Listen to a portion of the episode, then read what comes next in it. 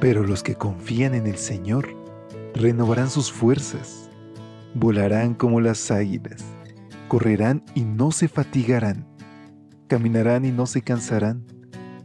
Mantengamos pues firme la esperanza que profesamos, porque fiel es el que hizo la promesa. Bienvenidos a esta serie de devocionales para adultos. Yo estoy contigo promesas bíblicas para vivir confiado.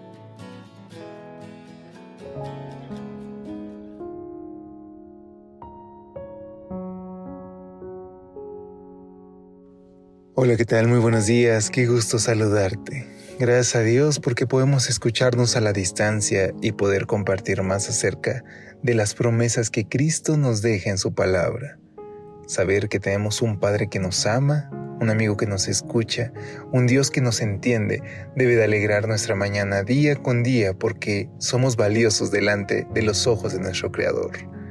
Es por eso que a nombre de todo el equipo de Evangelite te extiendo una calurosa bienvenida a este tu espacio de lecturas devocionales para adultos. La reflexión de hoy está titulada No volveré a beber. Mateo 26, 29 nos dice, les digo que no volveré a beber de este producto de la vid hasta el día en que beba con ustedes el vino nuevo en el reino de mi Padre. ¿Alguna vez has escuchado la expresión amor platónico? Esta icónica frase se originó en el siglo V a.C., cuando el profeta Agatón organizó una cena en la antigua Grecia. Después de haber comido y bebido, los participantes empezaron a improvisar elogios a Eros, el dios del amor en la mitología griega. Cuando le tocó el turno a Sócrates, según cuenta Platón, este decidió no elogiar a Eros, sino contar todo lo que sabía del amor.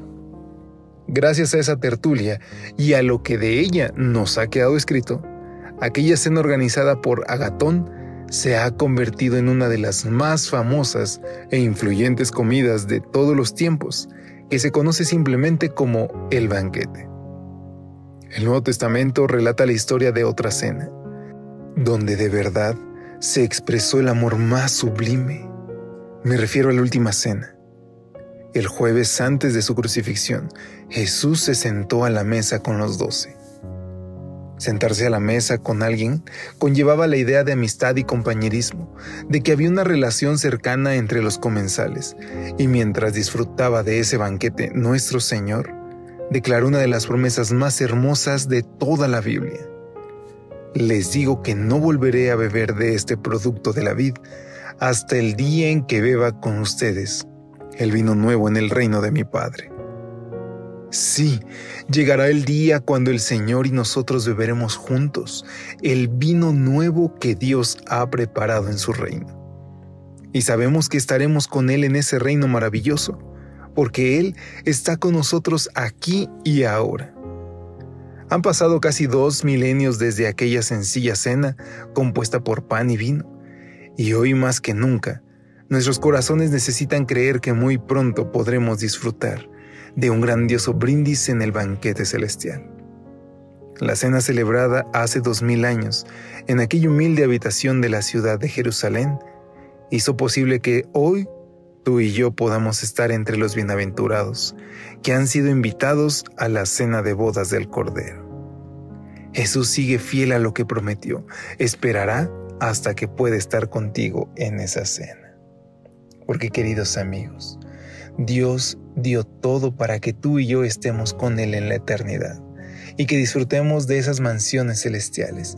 Pero más allá de las calles de oro y plata, lo que nos debe importar es que estaremos todo el tiempo aprendiendo de nuestro Señor, Creador y Salvador.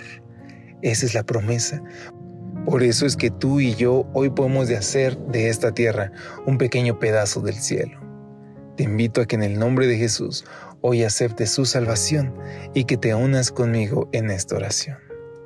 Querido Padre, anhelamos ese momento en el que estaremos contigo por la eternidad.